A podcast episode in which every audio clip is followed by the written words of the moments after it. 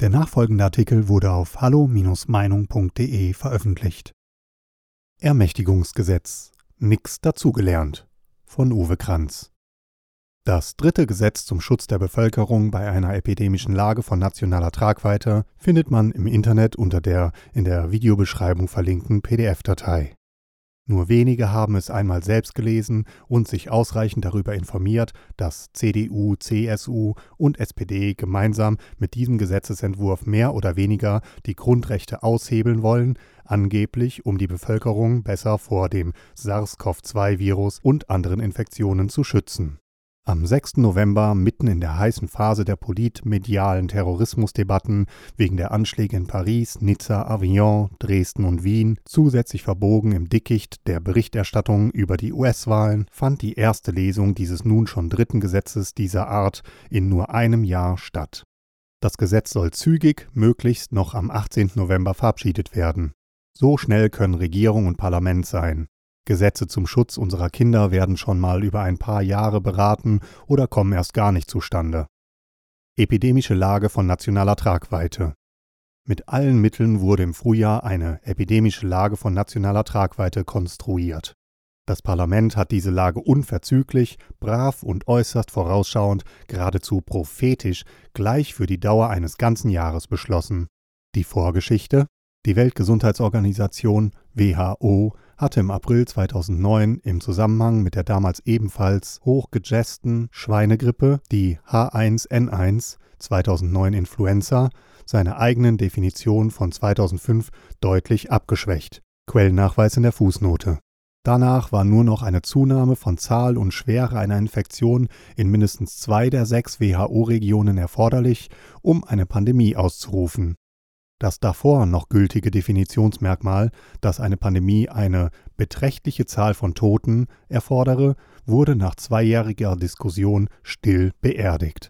Kritische Stimmen, die sich gegen die neue Definition stemmten, bemängelten, dass sie jetzt nur unzureichend und zu ungenau den Schweregrad berücksichtige und bezweifelten vor allem die Verfahrenslegitimität im Krisenmodus.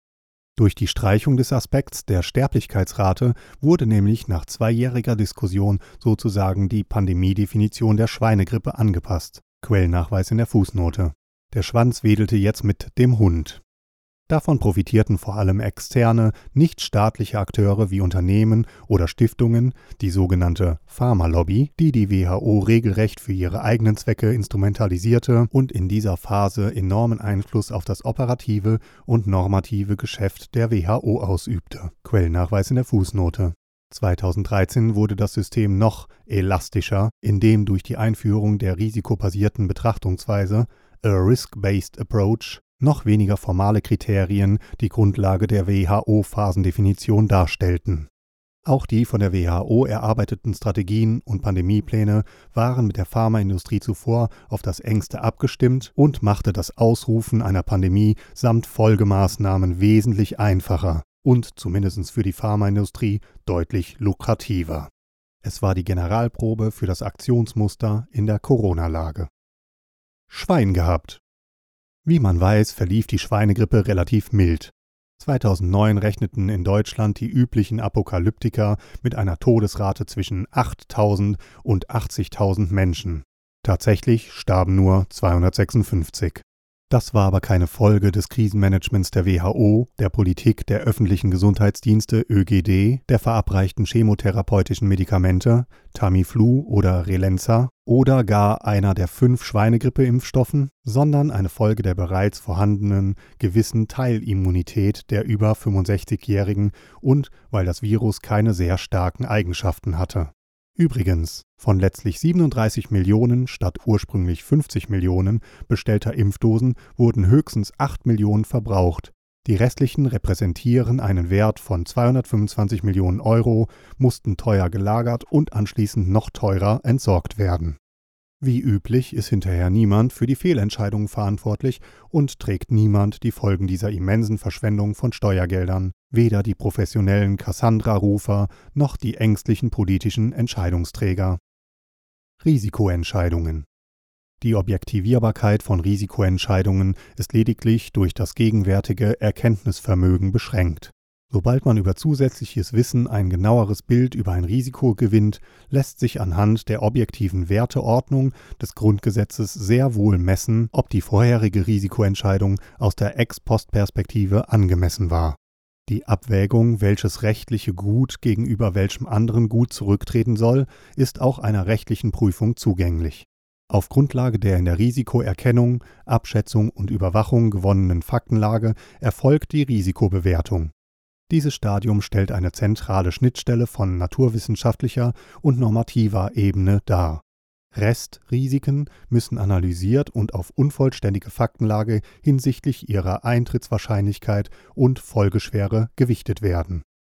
Für die Corona-Lage waren also dank Vogelgrippe, Schweinegrippe, Influenza und Co. mehr als ausreichende Erkenntnisse vorhanden, auch hatten Politik und Verwaltung Erfahrungen im Prozess der Risikoentscheidung gewonnen, das Prozedere wurde sogar mehrfach geübt und die Risiken der getroffenen Entscheidungen wurden rechtzeitig im März 2020 von einem hohen, fachlich versierten Beamten des Bundesinnenministeriums trefflich abgewogen und den zuständigen Stellen vorgelegt, und dennoch lief alles aus dem Ruder.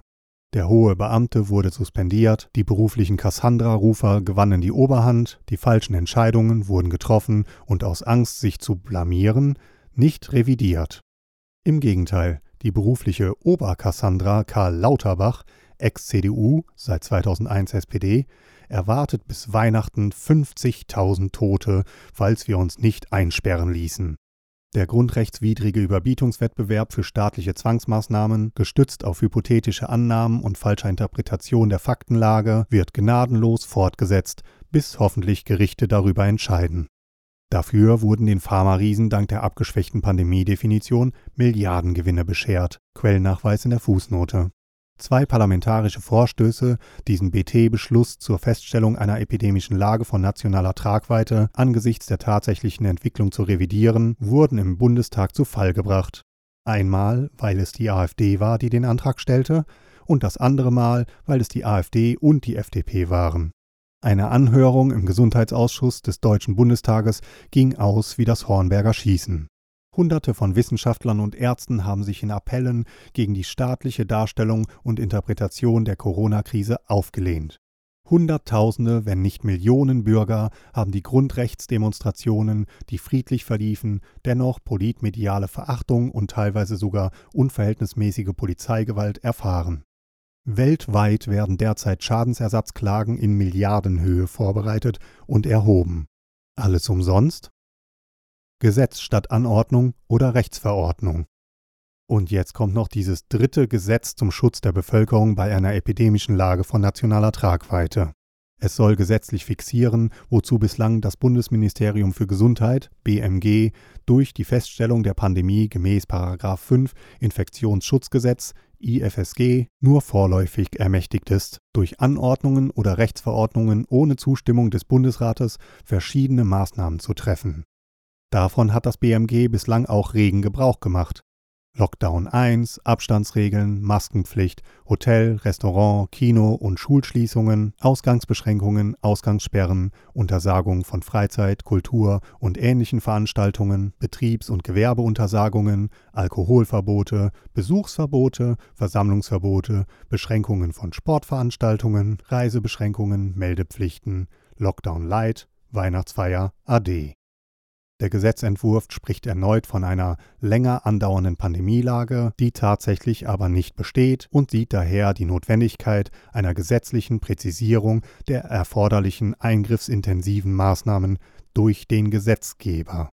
So wie die pandemische Lage monatelang von der Mehrheit der Parlamentarier unwidersprochen blieb und offensichtlich auch weiterhin bleibt, so bleiben mit an Sicherheit grenzender Wahrscheinlichkeit nach dem Abnicken des Gesetzentwurfs durch die Parlamentarier die bislang verordneten oder angeordneten eingriffsintensiven Maßnahmen bestehen, nunmehr rechtlich nur noch besser abgesichert und damit gerichtsfester. Quellennachweis in der Fußnote das heißt die Einschränkungen der Grundrechte, der Freiheit, der Person, der Versammlungsfreiheit, der Freizügigkeit, der Unverletzlichkeit der Wohnung und der körperlichen Unversehrtheit sind vor allem in dem neuen Paragraph 28a Impfschutzgesetz manifestiert.